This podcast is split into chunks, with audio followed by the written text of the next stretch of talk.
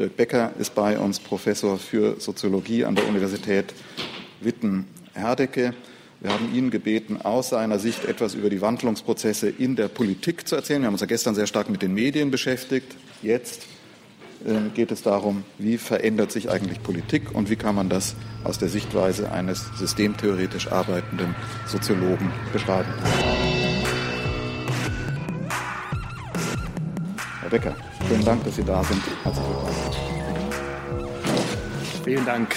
Vielen Dank auch für die Einladung und vielen Dank für die Gelegenheit, so am so frühen Morgen äh, in einem immerhin warmen Raum, draußen etwas kälter, ein paar soziologische Überlegungen zu Formaten des Politischen äh, zu, vorzuführen und auch auszuprobieren. Und ich bin froh, dass der Ort als einer geschildert wurde von Ihnen, an dem man etwas ausprobieren kann, vielleicht sogar soll. Ähm, ob es ganz so beruhigend bleibt, äh, wie Sie jetzt äh, die Szenen der Straßen geschildert haben, weiß ich nicht. Ich glaube, ähm, man kann über Formate des Politischen nur nachdenken, wenn man gleichsam immer beide Fragen im äh, Auge behält, nämlich ähm, die Frage, was sich alles geändert hat und die Frage, was alles identisch geblieben ist, so wie wir es unter menschlichen Verhältnissen, menschheitsgeschichtlichen Verhältnissen immer schon äh, gekannt haben.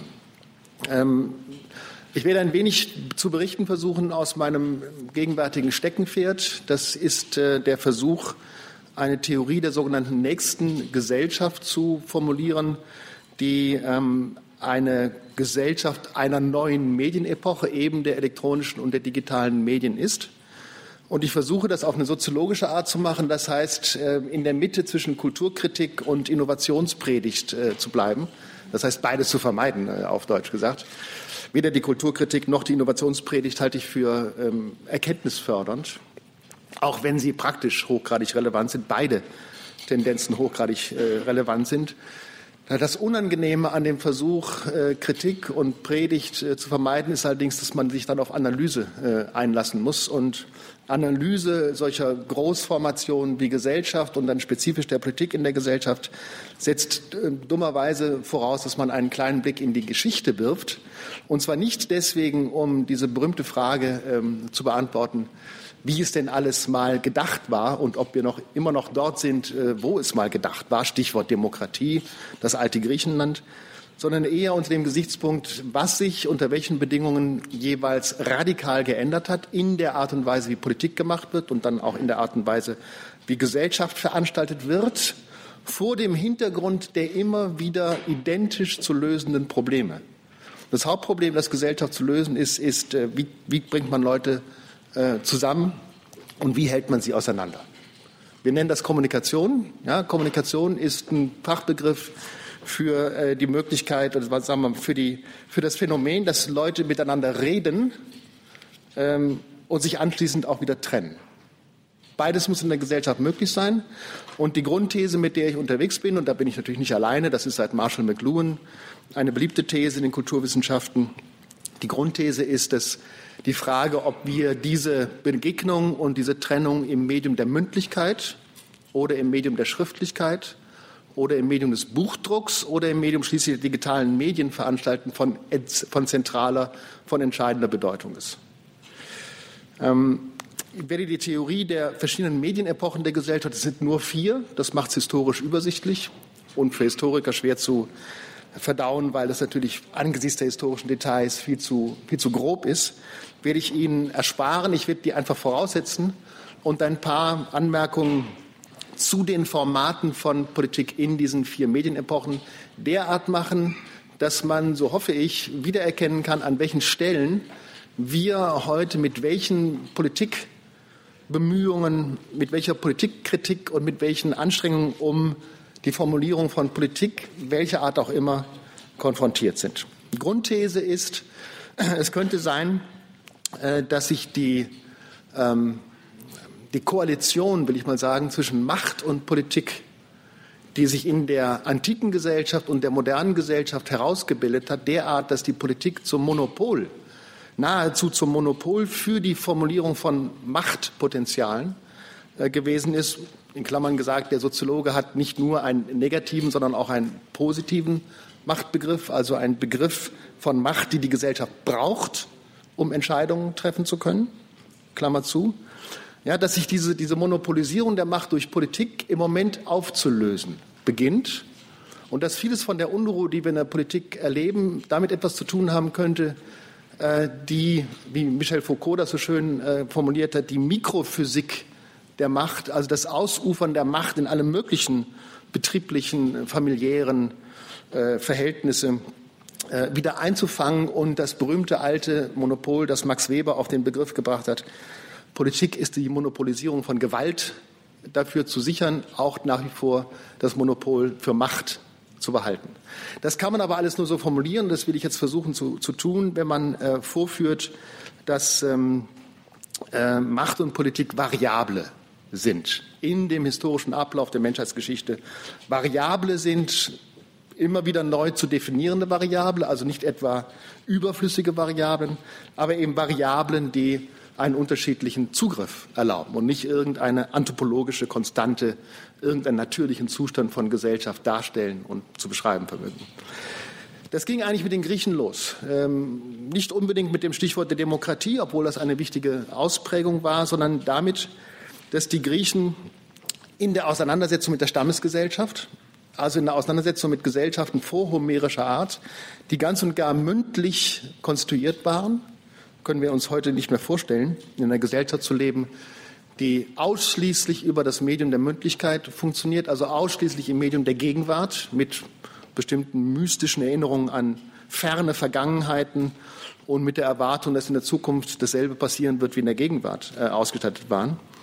Ähm, die Griechen haben mit dem, mit dem Phänomen kämpfen müssen, äh, dass in diese mündliche Gesellschaft die Schrift hinein erfunden wurde, die vor allem von den Griechen dann alphabetisiert wurde und erst in dem Moment den spannenden, äh, den dramatischen Schritt machte, dass man ähm, Worte an einer Wand schreiben konnte. Und das, was man vorher nur hören konnte, nämlich den Fluss eines Wortes plötzlich stillgestellt in Buchstabenform an einer Wand lesen konnte, als ein Überbleibsel von gestern, als ein Verweis auf morgen, also mit dem Aufruf von Zeithorizonten, vor allem aber, und daraus ist die griechische Philosophie entstanden, mit der Möglichkeit, ein Wort zu analysieren. Was meint das denn? Ja, diese zentrale Frage, was meint denn ein Wort, äh, die hätten sie unter ihren Brüdern und Schwestern in der Stammesgesellschaft gar nicht stellen können, weil aus der Evidenz der Beziehung heraus diese, diese, diese Antwort schon so klar gegeben war, dass die Frage gar nicht auftauchen konnte. Eine der sozusagen analytischen Bewegungen, äh, die die Griechen ähm, in der nachhomerischen Zeit dann vollzogen war, ähm, das, wenn ich so sagen darf, etwas, äh, etwas übertrieben, etwas kolportieren formuliert, dass sie sich die beiden Vokabeln Ethnos und Demos angeschaut haben. Ethnos heißt griechisch, ist griechisch das griechische Wort für Stamm, Demos ist das griechische Wort für Volk. Und die allererste und die wichtigste Entdeckung den, bei den Griechen, die so etwas wie Politik überhaupt ermöglicht hat, war die Entdeckung des Unterschieds von Ethnos und Demos. Und das ist deswegen zu betonen, weil wir heute noch in unserer Diskussion dazu neigen, Demokratie als Volksherrschaft zu definieren, Herrschaft des Volks über das Volk. Wir wissen, welche Schwierigkeiten das Volk hat, das Volk zu beherrschen und welche Schwierigkeiten das Volk hat, sich vom Volk beherrschen zu lassen. Da ist schon genug Unruhe darin. Aber wenn man das Volk mit Ethnos gleichsetzt, verkennt man das, worum es bei Politik geht. Das Volk muss mit Demos gleichgesetzt werden. Das ist etwas ganz anderes. Und das ist seit den Griechen die Bestimmung der Frage, wer gehört denn zu denen dazu, von denen Politik ausgeübt wird? Und wer gehört zu denen dazu, über die Politik ausgeübt wird? Ja, also Politik ist nicht die quasi natürliche Veranstaltung der Ordnung einer Stammes, ähm, einer, einer Stammeszugehörigkeit mit Blick darauf, dass man alle die, die im selben Stamm geboren sind, also qua Herkunft dazugehören und dann günstigerweise auch dieselbe Sprache sprechen, gleichsam versammelt in äh, mehr oder minder offenen habermasianischen ähm, systemtheoretischer Querschläger, habermasianischen äh, Räumen und sie fragt, was sind denn eure Bedürfnisse und wie könnten wir denn zu welchen gemeinsamen Entscheidungen kommen, die von allen getragen werden und dann mit dem Konsens am Ende auch so etwas wie eine Selbstfeier dieses ethnisch geprägten, dieses völkisch geprägten, ein gefährliches Wort, völkisch geprägten Politikverständnisses. Die Griechen waren von solchen Illusionen weit entfernt. Die Griechen sagten, Politik wird von Demokraten ausgeübt. Demokraten sind diejenigen, die qua Männlichkeit und qua hinreichendem Besitzstand dazu in der Lage sind, äh, dafür zu sorgen, dass ihre Eukoi, ihre Häuser von Frauen, äh, von Gesinde, von Sklaven äh, ordentlich in Schuss gehalten werden und dann als Gentlemen, als Aristokraten auf die Agora gehen und untereinander die Frage behandeln, was denn an gemeinschaftlichen Aufgaben, das ist vor allem die Frage von Krieg und Frieden, in welcher Situation wie zu entscheiden ist. Demokratie beginnt in dem Moment, in dem die Frage beantwortet wird, wer dazugehört und die Frage, die Antwort riskiert wird, dass einige, zum Beispiel Frauen, damals nicht dazugehören. Das sind dann zwar Menschen, um die man sich kümmert. Genau das ist ja das Verständnis von Ökonomie, von Eukos, äh, von der, der Regelung eines Eukos, eines Haushaltes. Aber das sind keine Menschen, die man um ihre Meinung fragt. Ja? Also die erste und die wichtigste Entscheidung bei den, bei, den, bei den Griechen ist das Herauslösen, das Ausdifferenzieren, wie man in der Soziologie sagt, eines politischen Körpers aus dem natürlichen Stammeskörper. Und die Griechen hatten schöne, eine schöne Form, die sie, die sie diesem verfassungsstaatlichen Denken gegeben haben, nämlich wiederum eine weitere Unterscheidung zwischen Kratia und Arche. Ja, Sie kennen diese berühmten Formulierungen wie Aristokratie, Demokratie als ähm, Verfassungsformen, in, die beschreiben, wie Herrschaft ausgeübt wird.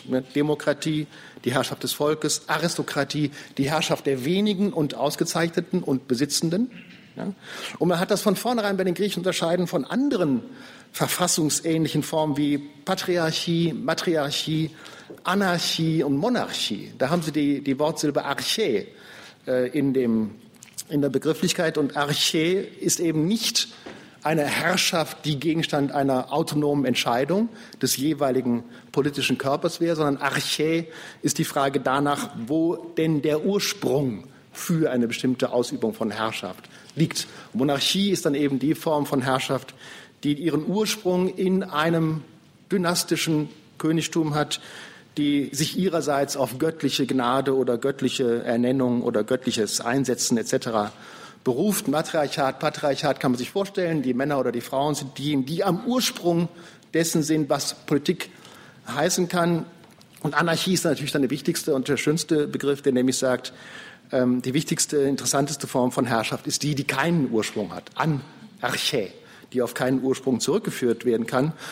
Und das heißt dann auf Deutsch, dass das, was wir unter Kratien, also unter Herrschaftsformen aller Demokratie, Aristokratie äh, verstehen, letztlich anarchische Formen von Politik verstehen müssen. Anarchie im Sinne von Herrschaftsformen, die sich auf ihre eigenen Konstitutionsmomente berufen und nicht auf einen Ursprung. Und da sind wir nach wie vor unterwegs. Wir sind unterwegs in einem politischen Raum, der sich seine Bedingungen selber schafft. Und deswegen jetzt in aller, in aller Kürze und Raffung äh, und aller Riskanz damit auch ein Blick auf die Frage, was aus diesem griechischen Format von Politik in der Moderne geworden ist und was aus diesem griechischen Format der Politik in unserer sogenannten, von Peter Drucker, sogenannten nächsten Gesellschaft, der Gesellschaft der digitalen Medien äh, geworden ist. Ähm, die, die sagen wir mal, stabilisierende und ordnungsstiftende Form, die die Griechen für dieses für diese selbst und autonom gesetzte Politik äh, gefunden haben, war im kosmologischen Zusammenhang der Griechen die Repräsentation des Ganzen an der Spitze. Ja, Aristokraten und Demokraten sind Formen, sind Formen der Politikausübung, pardon, Aristokratie und Demokratie sind Formen der Politikausübung, die dann sagen, dass Politik immer dann gemacht wird, wenn eine Spitze eines Systems, eine Hierarchie, den Anspruch erheben kann, das Ganze zu repräsentieren. Ja, man lebt in einer Gesellschaft, man schaut auf die Spitze, den König, den Fürsten, den gewählten Kanzler oder wen auch immer und vermutet, Form der Griechen, vermutet, dass diese Spitze das Ganze repräsentiert. Jetzt haben wir zum Teil, nicht in diesem Raum, das ist mir klar, aber andernorts, haben wir die naive Vorstellung, dass die Spitze das Ganze repräsentiert, indem die Spitze dem Ganzen erzählt, was es zu tun hat, in welcher Arbeitsteilung, in welcher Verteilung von Kompetenzen, in welcher Durchführung von Aufgaben etc. pp. Interessant ist aber, und das macht den Schritt in die Moderne dann aus, interessant ist aber, dass diese Berufung auf die Spitze nicht nur das Ernennen des Souveräns ist, der dann tun kann, äh, was er oder sie möchte, sondern dass diese Berufung auf die Spitze selbstverständlich ein Medium der Generierung von Macht in der Gesamtgesellschaft ist. Die Spitze ist quasi nur das Symbol, die Währung, die Sie aufrufen müssen, wenn Sie in einem Betrieb, in einer Familie, in einer Partei, in einer kleineren Formation an irgendeiner Stelle Macht ausüben wollen und dafür eine Legitimation, eine Entscheidung oder eine Ressource oder auch eine zu bewältigende Drohung äh, brauchen. Ja, also die Figur der, der Hierarchie mit der Spitze, den Teilen und dem Ganzen ist eine Figur bereits des Zirkulierenlassens von Macht, nicht der Ausübung von Macht von oben nach unten. Und genau mit dieser Figur arbeitet nun die Politik in der modernen Gesellschaft. Die moderne Gesellschaft verzichtet, wie Sie wissen, auf äh, Hierarchisierung in diesem kosmologischen Rahmen. Sie verzichtet darauf, sich die Gesellschaft insgesamt als ein Ganzes vorzustellen, das eine Spitze hätte. Moderne, seit Max Weber, wird beschrieben als eine Gesellschaft, die in Funktionssysteme differenziert ist. Wirtschaft, Politik, Recht, Religion, Erziehung, Kunst, selbstverständlich, vielleicht in Medizin, vielleicht in Sport, was immer man dann an, an, an, an Funktionssystemen ähm, zitieren möchte. Und in diesem Funktionssystem ist die Politik nur ein System unter anderen. Aber jetzt, und das sind die Debatten, die wir in den letzten, zehn, in den letzten Jahrzehnten häufig geführt haben, immer noch ein, ein System unter anderem, das Repräsentationsansprüche des Ganzen aufrechterhält und das gleichsam versucht, diese alte Form der Herrschaft über das Ganze in dem nach wie vor autonom konstituierten Raum, der heißt mittlerweile Nation, autonom konstituierten Raum der Politikausübung aufrechtzuerhalten. Ja, das heißt, die Politik ist, wie viele Verfassungsrechtler von Kelsen über Schmidt bis zu anderen immer wieder darauf hingewiesen haben, die Politik ist gleichsam ein gefährliches System, das seine eigenen Ansprüche laufend überzieht und sich für ein Ganzes hält, obwohl es nur ein Teil ist. Soziologen sagen, das ist kein großer Grund, sich aufzu, aufzuregen. Das machen andere Funktionssysteme genauso. Die Wirtschaft zum Beispiel, Stichwort Neoliberalismus, hält sich auch für das Ganze ja, und hat genug Mittel, sich als Ganzes auch in dieser Gesellschaft ähm, zu, zu, zum Ausdruck zu bringen. Kein Pädagoge, äh, den man in Schulen oder in Universitäten und in Kindergärten treffen kann, verzichtet auf die Annahme, dass Gesellschaft letztlich von Erziehung abhängt und dass ohne die Erziehung der Bürger zum Verständnis von irgendetwas alles andere sowieso zusammenbrechen würde. Keine, kein Künstler verzichtet auf die Aussage, dass äh, ohne eine ästhetische Formulierung von Problemen und ohne eine Betrachtung des Menschen als wahrnehmungsfähigen Menschen irgendeine Gesellschaft möglich wäre. Für Juristen können Sie das Gleiche machen. Wissenschaftler sind natürlich Leute, die sagen, also ohne Wissenschaft, ohne Wissenschaft wo soll die Gesellschaft, das merken Sie ja gerade, wohin, wohin würde die Gesellschaft driften, wenn wir nicht diese wunderbaren Wissenschaftler hätten, die ständig das sagen, was alle anderen nicht sagen. Ja? Also jedes Funktionssystem in der modernen Gesellschaft ist gekennzeichnet durch die Überziehung der eigenen Ansprüche. Und dann kann man natürlich fragen, okay, gewinnt da irgendeines von diesen Funktionssystemen? Ist da eins stärker? Die Massenmedien hätte ich fast, hätte ich fast vergessen. Ja? Stellen Sie sich vor, äh, eine Gesellschaft und niemand sorgt dafür, Informationen von Nichtinformationen zu unterscheiden. Ja, zentrale Rolle der Massenmedien als Funktionssystem überschätzt sich auch laufend, weil sie natürlich sagen, Kinder, ihr könnt machen, was ihr wollt, wenn wir nicht über euch berichten, fand es nicht statt. Ja? Also wenn das nicht ein Zentralitätsanspruch, ein Herrschaftsanspruch ist, dann weiß ich nicht, was einer sein soll. Also ne, dann kann man fragen, okay, gibt es da jetzt einen Gewinner? Gibt es da jetzt irgendein System, das sich vielleicht in historischen Situationen mehr durchsetzt als andere? Und da muss man leider sagen, ja, der Politik ist es zumindest im Nationalsozialismus und im Sozialismus gelungen, nochmal ihre Repräsentationsansprüche auf das Ganze so auszuprägen, dass alle anderen Systeme kuschen mussten durch die Ausübung von Gewalt. In unserer gegenwärtigen Gesellschaft scheint das nicht der Fall zu sein. Und deswegen muss man die Frage etwas anders formulieren. Nämlich, gibt es eventuell die Möglichkeit, dasjenige System als das dominante System zu bezeichnen, das die meisten Engpässe für alle anderen produzieren kann. Ja, eine geschickte Wendung, die ich von meinem Lehrer Niklas Luhmann habe. Der sagte, lass uns darüber überlegen, ähm, ob es bestimmte Funktionssysteme gibt, die ihre Funktion und ihre Leistung für andere Systeme so schlecht erfüllen, dass alle anderen Systeme ihre Funktion und Leistung nur noch, nur noch ähm, äh, reduziert ebenfalls reduziert erfüllen können. Ja, man stelle sich vor, wir haben Politik und die Schulen versagen bei der Ausbildung von Leuten, die Lust haben, Politiker, Parlamentarier, Bürokraten und sonst was zu werden. Ja, man stelle sich vor, wir haben Wirtschaft, ja, die neoliberal Ansprüche auf äh, sämtliche Regulierungsfragen und Deregulierungsfragen der Gesellschaft äh, trifft, aber die Technologie versagt und alle, alle ähm, Erfindungen, die man braucht, um, was weiß ich, Logistiken in Unternehmen laufen zu lassen, um Vernetzungen zwischen Unternehmen passieren zu lassen, funktionieren nicht mehr. Ja? Das wäre eine Engpassversion der Dominanz einzelner Funktionssysteme. Und angewandt auf die Politik könnte man sagen, was wäre denn die Ressource, mit der Politik ausgestattet ist, um Macht im Medium der Produktion von Engpässen auszuüben? Und dann kann man natürlich sagen, naja, da gibt es mindestens zwei Möglichkeiten, Engpässe zu produzieren. Nämlich erstens die Verweigerung von Geld mit Verweis auf den Steuerzahler, den man nicht überstrapazieren darf. Und zweitens die Produktion von Recht. Ja, und da hätte man eine sehr interessante äh, Vision und Version des, des rechtschaffenden, des rechtschaffenden Instrumentariums der Politik, indem man nämlich sagen würde, Politik übt Macht aus, indem sie qua Recht bestimmte Dinge als ungesetzmäßig bezeichnet und qua polizeilicher und militärischer Maßnahmen, Ausübung und Androhung von Gewalt dafür sorgt, dass diese Engpässe, die von allen Teilnehmern der Gesellschaft in einem ausgiebigen und umtriebigen Diskussionsprozess als mehr oder minder unvermeidbar interpretiert werden, akzeptiert werden. Ja? Engpassproduktion durch Politik in den beiden Medien des Rechts und des Geldes. Was heißt das jetzt für, für die Form, in der Politik gemacht wird in der modernen Gesellschaft? Und was heißt das für die Rolle der Massenmedien, die von den Massenmedien dabei gespielt werden können? Naja, ist eigentlich ganz einfach, ähm, finde ich zumindest. Ähm, die Politik wird zu einem, zu einem Adressaten, ja, den man anfragen kann für rechtliche und finanzielle Unterstützungen mit Blick auf Themen, mit Blick auf Problemstellungen, die jetzt wiederum in der, Gesamt, in der Gesamtgesellschaft zirkulieren.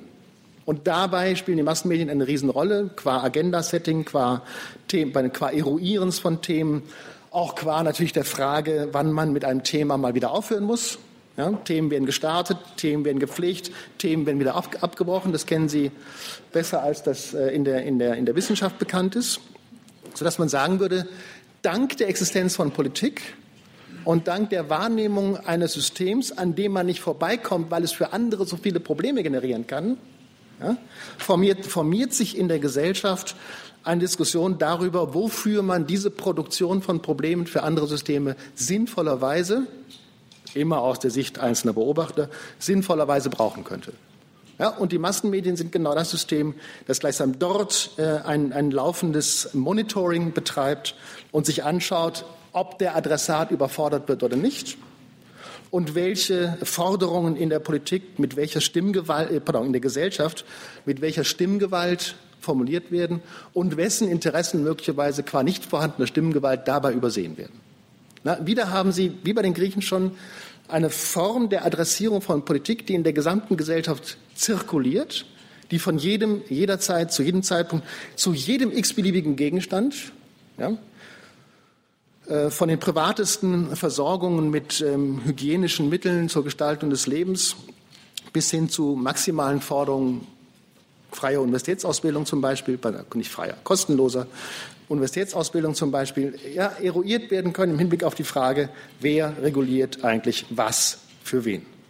Die Massenmedien monitoren das mit ihren üblichen bekannten äh, Mechanismen, nämlich der Personalisierung, wer war's, der Moralisierung, darf man denn das, und der Skandalisierung, das darf man auf gar keinen Fall, mit denen die Politik unter Druck gesetzt werden, aber auch der Rest der Gesellschaft unter, unter Druck gesetzt werden, die aber als diese Massenmedien natürlich davon, ab, davon abhängig bleiben, dass die Politik mit neuen Nachrichten aufwartet, die sich auf diese Art und Weise behandeln werden können. Also nach wie vor eine Situation, in der wir die Parallelität, die Horizontalität einer Gesellschaft beobachten, in der alle Funktionssysteme Nachbarn sind, mit den entsprechenden nachbarschaftlichen Schwierigkeiten, und keine Spitze existiert, die den Gesamtzusammenhang auf irgendeine Art und Weise regeln könnte. Was übrigens eine beruhigende Nachricht ist, weil dann brauchen wir nicht mit den Weltstaat nachzudenken. Ja? Nur in Klammern gesagt. Ähm, einige wenige abschließende Bemerkungen zu dem, was uns eigentlich unter den Nägeln brennt. Ähm, wenn wenn die These stimmt, dass die Medienepoche der Moderne, die Medienepoche der Buchdruckgesellschaft an ihr Ende kommt und dass wir deswegen sehr viele von uns für, für selbst, selbstverständlich gehaltenen Institutionen, Theorien, ähm, Einrichtungen und, und, und ähm, Glaubensvorstellungen überprüfen müssen, weil sie der Moderne entstammen, weil sie, wir sie bei dieser Gelegenheit auch erstmals verstehen müssen und weil all dies unter Druck gerät, weil die digitalen Medien anders funktionieren als der Buchdruck, dann wird man sich darauf einstellen müssen, dass auch die Politik etwas anders funktioniert. Ja, kürzlich, äh, ich habe kürzlich das Buch von Christoph Kucklick gelesen, Die granulare Gesellschaft, das ich Ihnen nur empfehlen kann, falls Sie es noch nicht angeschaut haben. Das allein mit dem Stichwort der Granularität, also dem Stichwort der Frage, wie auflösungsstark ist in den verschiedenen Medien, Sprache, Schrift, Buchdruck, äh, digitale Medien, der Blick auf materielle, soziale, kulturelle, psychische und organische Verhältnisse, unter denen wir Menschen leben sehr schön beschreiben kann, dass die digitalen Medien eine enorme Erhöhung der Auflösungsstärke produzieren und dass deswegen sie die im wahrsten des Wortes groben Kategorien, mit denen wir in der Moderne unterwegs waren, meistens so unter dem Stichwort Vernunft, sortiert und ähm, äh, ja, die beste Ausprägung ist vielleicht die, die Sie in den Bibliotheken dieser Welt immer noch studieren kann, wo man irgendwie glaubt, es gäbe den Sachbereich Politik und es gäbe den Sachbereich Wirtschaft und dafür gibt es jeweils die einzelnen Regale, ja, und dann gibt es dort Bücher, die sind hierarchisch aufgebaut, Inhaltsverzeichnisse, Index, Indizes und so weiter und so fort und man kann jeden Sachverhalt sortieren anhand dessen, was dazugehört oder was nicht dazugehört. Ein extrem hierarchisierendes, wenn auch parallel arbeitendes äh, System mit, wie man mittlerweile entdeckt, sehr groben Kategorien Eines der schönsten Beispiele bei Kuklik ist ähm, der Blick auf einen Patienten, äh, der eine Form von Diabetes hat und aus irgendwelchen Gründen da, daran zu zweifeln beginnt, dass das Diabetes 1 oder 2 ist. Und wie ich dabei lernen musste, ist es im Moment wohl so, dass in der herrschenden Medizin, wie man fast sagen muss, eben zwei Typen von Diabetes existieren und irgendwie gehört dieser Patient weder in die eine noch, das, noch in die andere, hat sich deswegen einen Health-App äh, zugelegt. Ich weiß gar nicht, ob es dafür ein deutsches Wort gibt.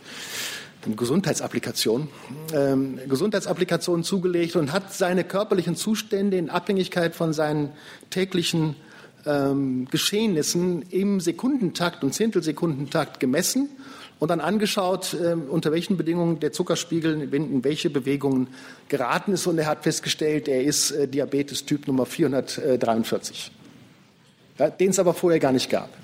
Ja, weswegen das Kapitel bei Kuckdick wunderbar heißt seltene Krankheiten. Krank, seltene Krankheiten, die die Krankheiten eines Einzelnen sind, der, wenn er auch nur den nötigen Blick auf die Details seiner jeweiligen Zustände hat, nicht mehr in die Kategorien passt, die wir aus der modernen Gesellschaft gewohnt sind. Das ist mit Granularität gemeint, also mit einer tiefen Schärfe des Schauenkönnens auf Abläufe, die uns um unsere allerschönsten Vorurteile und unseren allerbesten Aberglauben bringen, weil die Dinge tatsächlich anders funktionieren, als wir immer geglaubt haben. Was heißt das für Politik? Ähm, meine Vermutung ist, und ich will es nur andeuten, weil die These als solche für diesen Zusammenhang äh, reichen muss, meine Vermutung ist, dass dieses Einfangen von zirkulierenden Machtpotenzialen zunächst durch ähm, Demokratien und Aristokratien der Griechen und dann durch das Funktionssystem der Politik in der modernen Gesellschaft nicht mehr funktioniert dass das Stichwort, ich habe schon genannt, der Mikrophysik der, der Macht, äh, das Michel Foucault formuliert hat, sozusagen diffundiert in den gesamten Rest der Gesellschaft und das, und jetzt kommt überall dort Macht positiv wohlgemerkt, formuliert und genutzt werden kann, wo Willkürchancen auf Willkürchancen treffen. Überall da, wo jemand sagt, ich könnte eigentlich anders, und ein anderer sagt, aber ich verlange von dir das, entsteht Macht. Ja, Sie haben eine Person, die eine Verhaltensentscheidung treffen kann, egal jetzt in welchem Rahmen, in der Schule, in der Familie, im Sportverein, äh, im Betrieb äh, oder sonst wo oder in der Zeitungsredaktion, Fernsehredaktion. Sie haben eine Person, die eine Entscheidung treffen kann und sie so oder anders trifft. Und Sie haben eine andere Person, die aus Gründen, welcher Art auch immer, sagt, aber ich hätte gerne von dir, dass du die Entscheidung A und nicht B triffst.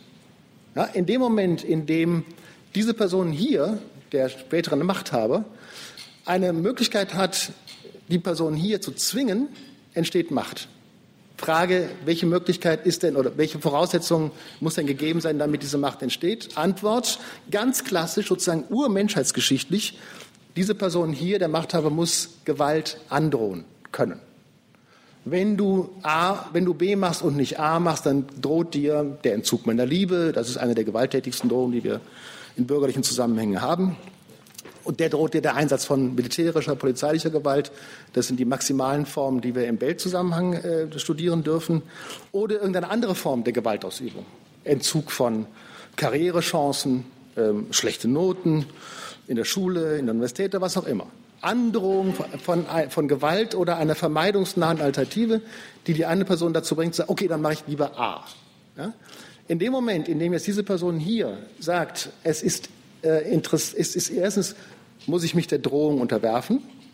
Und zweitens, Thomas Hobbes, ist es interessant, diesen Machthaber in seinen Machtchancen zu unterstützen, weil diese Machtchancen dann auch genutzt werden können für zweite, dritte, vierte, fünfte, die in einem bestimmten Handlungsrahmen geordnet werden sollen, ist hier eine, eine doppelte Zustimmungsbereitschaft äh, festzustellen. Erstens, ich unterwerfe mich der Drohung von Gewalt, solange es irgendwie erforderlich scheint. Zweitens, ich unterstütze immer noch Thomas Hobbes ich unterstütze die Entstehung einer Gewalt, weil ich sehe, wie sie einen gemeinschaftlichen Raum, einen gesellschaftlichen Raum, einen Projektraum zu ordnen vermag. Dieses, dieses minimale Moment der Emergenz von Macht aus der Interaktion von Beteiligten an welchen Stellen noch immer, ist das Moment der Entstehung von Macht. Und das ist das, was mikrophysikalisch, wie Foucault sagt, diffundiert. Und das ist das, was die Politik nun immer wieder einzufangen versuchen kann, solange sie modern ist, solange sie sagt, wir sind aber diejenigen, die das Monopol auf Gewaltandrohung haben, die die Kasernen, die die Kasernen für die Soldaten und die, wie heißt das, Kasernen für die Polizisten äh, haben, die aber, und das ist jetzt der Punkt, in dieser nächsten Gesellschaft nicht mehr funktionieren. Ja, Habe ich noch zwei Minuten? In der nächsten Gesellschaft nicht mehr funktionieren, weil was passiert in der nächsten Gesellschaft? Die nächste Gesellschaft ist eine, in der sich nach wie vor hochprekäre soziale Zusammenhänge um digitale Medien, die eine bestimmte Vernetzung erlauben, die ein bestimmtes Propagieren von eigenen Profilen erlauben, die ein bestimmtes Andocken des Publikums erlauben, die einen bestimmten Zugriff auf Ressourcen erlauben, herumordnen. Man nennt das in der Soziologie und auch in der Philosophie bei Deleuze zum Beispiel Kontrollprojekte. Ja, Kontrollprojekte, die jetzt an allen Stellen entstehen können, wo diese Form von Machtzugriff mit der Konsequenz für Ressourcenzugriffe ähm, überhaupt irgendeine Art von Chance äh, darstellt. Also sprich, wenn man noch von das Stichwort der Politik behalten möchte, würde man sagen, es, es gibt an allen Stellen, wo Willkür geordnet wird, mit Blick auf technische Ressourcen, soziale Chancen und psychische Bereitschaften die Chance der Entstehung von Machtausübung, die durch keine Art und Weise der Welt mehr zentralisiert werden kann und durch keine Art und Weise der Welt mehr auf ein Funktion, Funktionssystem reduziert werden kann. Was ist dann das, die letzte Aufgabe dessen, was wir parlamentarisch verfasste demokratische Politik nennen können? Die Schaffung eines neuen Engpasses, würde ich sagen, nämlich des Engpasses von Legitimität.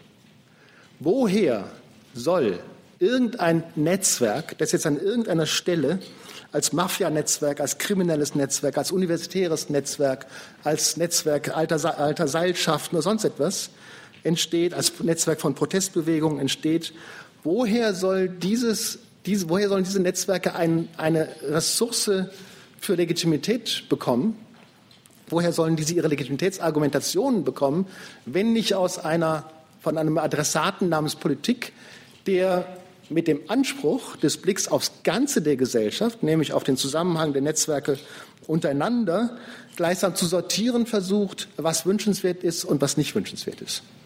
Natürlich werden alle diese Netzwerke versuchen, sich ihre Legitimität, Legitimität selbst äh, zu geben, aber damit, damit werden sie unter Konkurrenz mit der Politik geraten und sie werden letztlich äh, nur dann Erfolg haben, wenn Sie an bestimmten Diskursen, das ist dann vielleicht die ultimative Ressource, an bestimmten Diskursen äh, teilnehmen können, die so etwas wie einen Vertretungsanspruch einer bestimmten Aufgabe, der Ordnung eines bestimmten Bereiches innerhalb der Gesamtgesellschaft zu formulieren vermögen. Was heißt das letztlich? Das heißt nichts anderes, als dass wir einen weiteren ziemlich dramatischen Schritt machen müssen. Die moderne Politik stand unter dem, seit der Französischen Revolution unter dem Anspruch, Inklusion der Gesamtbevölkerung in die Gesellschaft sicherstellen zu können. Alle dürfen und müssen sich an Politik beteiligen können.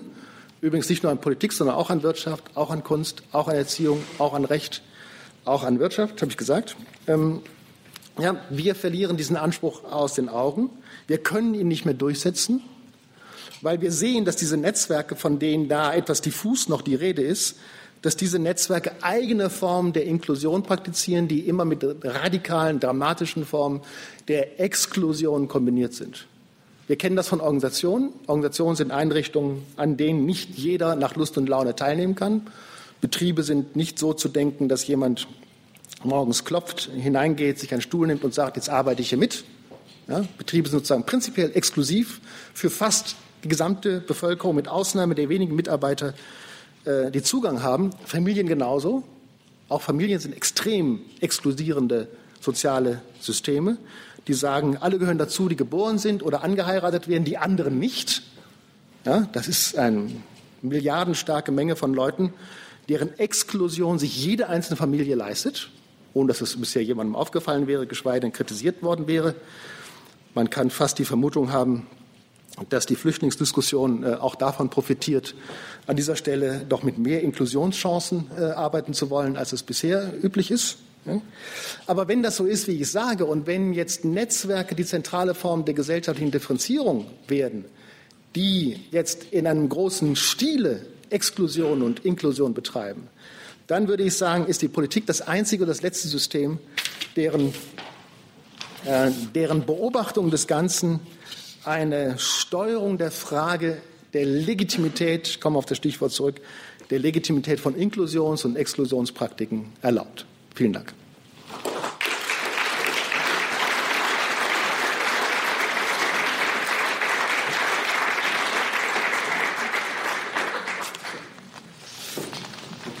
Danke, Herr Becker.